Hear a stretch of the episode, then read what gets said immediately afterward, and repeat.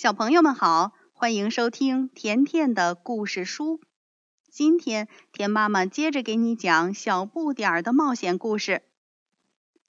沙鼠的沙洞终于建成了，小不点儿赶过来看望它。沙鼠高兴地说：“哇，我还从来没有住过河边的沙洞呢。”看着朋友们这么喜欢河边的生活，小不点儿的心里也美滋滋的。小鳄鱼看到小不点儿站在岸边，就游了过来，说：“小不点儿，我以前我以前嘲笑你，你还生我的气吗？”小不点儿说：“早就不生气了。如果你对我友好，我当然。”也会对你友好啊，小鳄鱼高兴地说：“嗯嗯，那就好，那就好。”小不点儿在树林里找到了小狮子，它正舒舒服服地趴在一根树杈上呢。小狮子说：“小不点儿，今天早上我遇见了老鹰，它正急着找你呢，说让你中午的时候在河边那棵枯树下等它。”原来呀，在之前的几个星期里，老鹰好几次飞到很远的地方，想寻找大象的踪迹，可是，一直到今天，一点线索也没找到。小不点儿赶到枯树下时，看见老鹰正在空中盘旋。这一次，它会带来什么消息呢？不一会儿，老鹰飞下来，停在枯树上，说。嘿，小不点儿，我发现了一个象群。小不点儿激动的眼睛瞪得溜圆，说：“在哪儿？在哪儿？离得远吗？”老鹰说：“非常非常远，从这儿往西，在这条河下游的草原上，走路过去起码要三天。”小不点儿立刻跑到河猪夫妇身边，把老鼠找到象群的消息告诉了他们。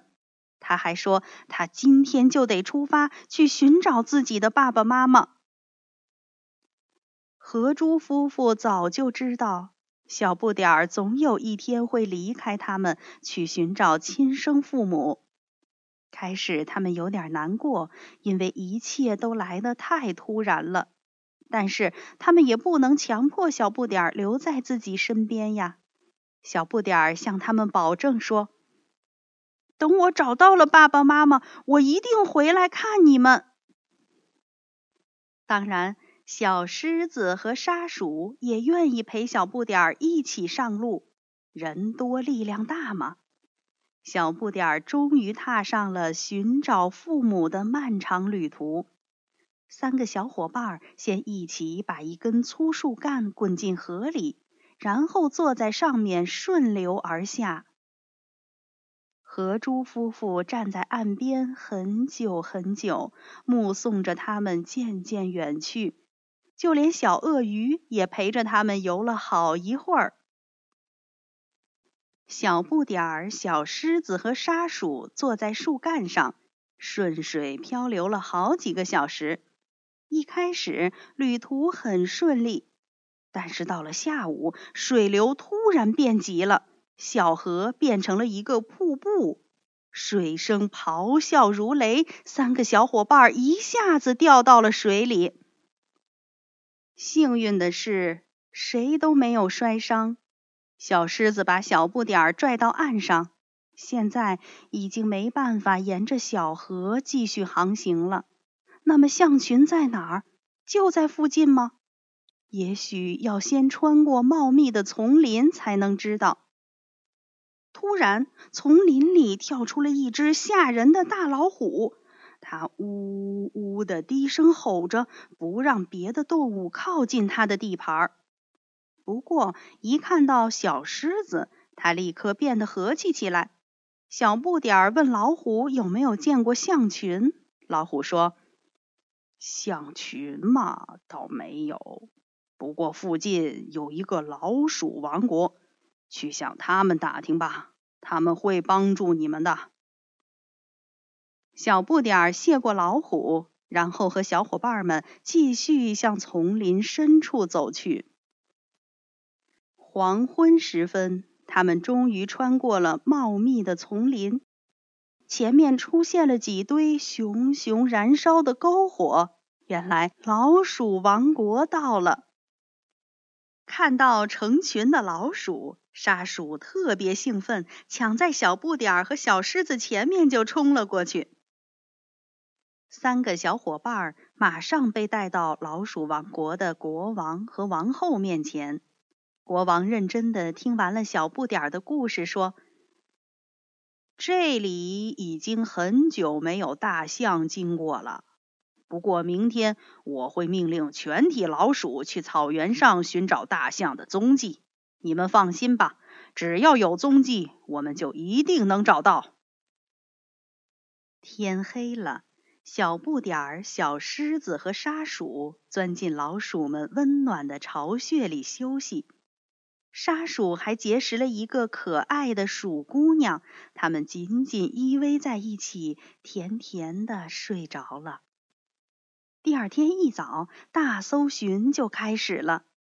目光最敏锐、嗅觉最灵敏的老鼠们成群结队地向草原进发。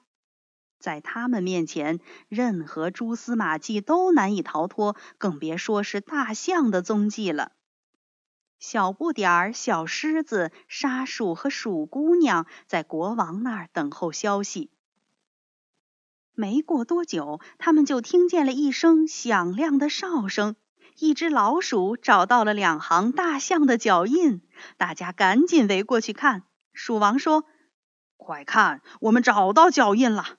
一只很大的象曾经从这儿路过，你们只要跟着脚印走就行了。”小不点儿打算立刻就上路，可是沙鼠不愿意走了。他想留在鼠姑娘身边，因为他们俩已经心心相印，不愿分开。于是，小不点儿和小狮子祝他们幸福快乐。他们向老鼠道了别，沿着大脚印往前走去。他们走啊走啊，走了好几个钟头。突然，小不点儿看见一块大石头后面露出了一个滚圆滚圆的黑色背影。大象，一定是大象！小不点儿打着响鼻，兴冲冲地跑了过去。可刚往前冲了一半，他站在那儿愣住了。吧嗒，吧嗒，大滴大滴的眼泪从脸上滚了下来。这哪里是什么大象啊？原来是一只犀牛。闹了半天，他们一路跟踪的是这只犀牛的脚印。小狮子问犀牛有没有见过大象。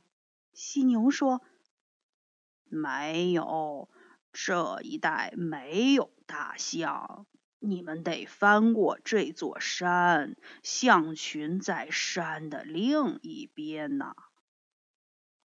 小狮子拼命的安慰小不点儿说：“别泄气，咱们一起翻过山。我的家人也住在山的另一边，一切都会好起来的。小不点儿，不信你等着瞧吧。”小不点儿点了点头。他们继续赶路，爬上那座高高的大山。他们越爬越高，最后到达了满是积雪的山顶。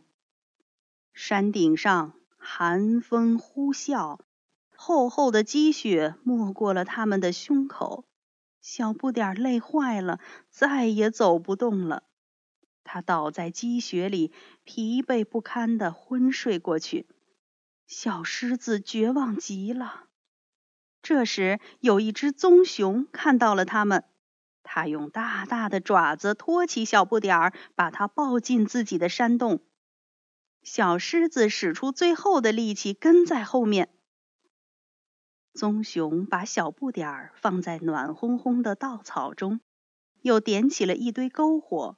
洞里立刻变得又暖和又舒服。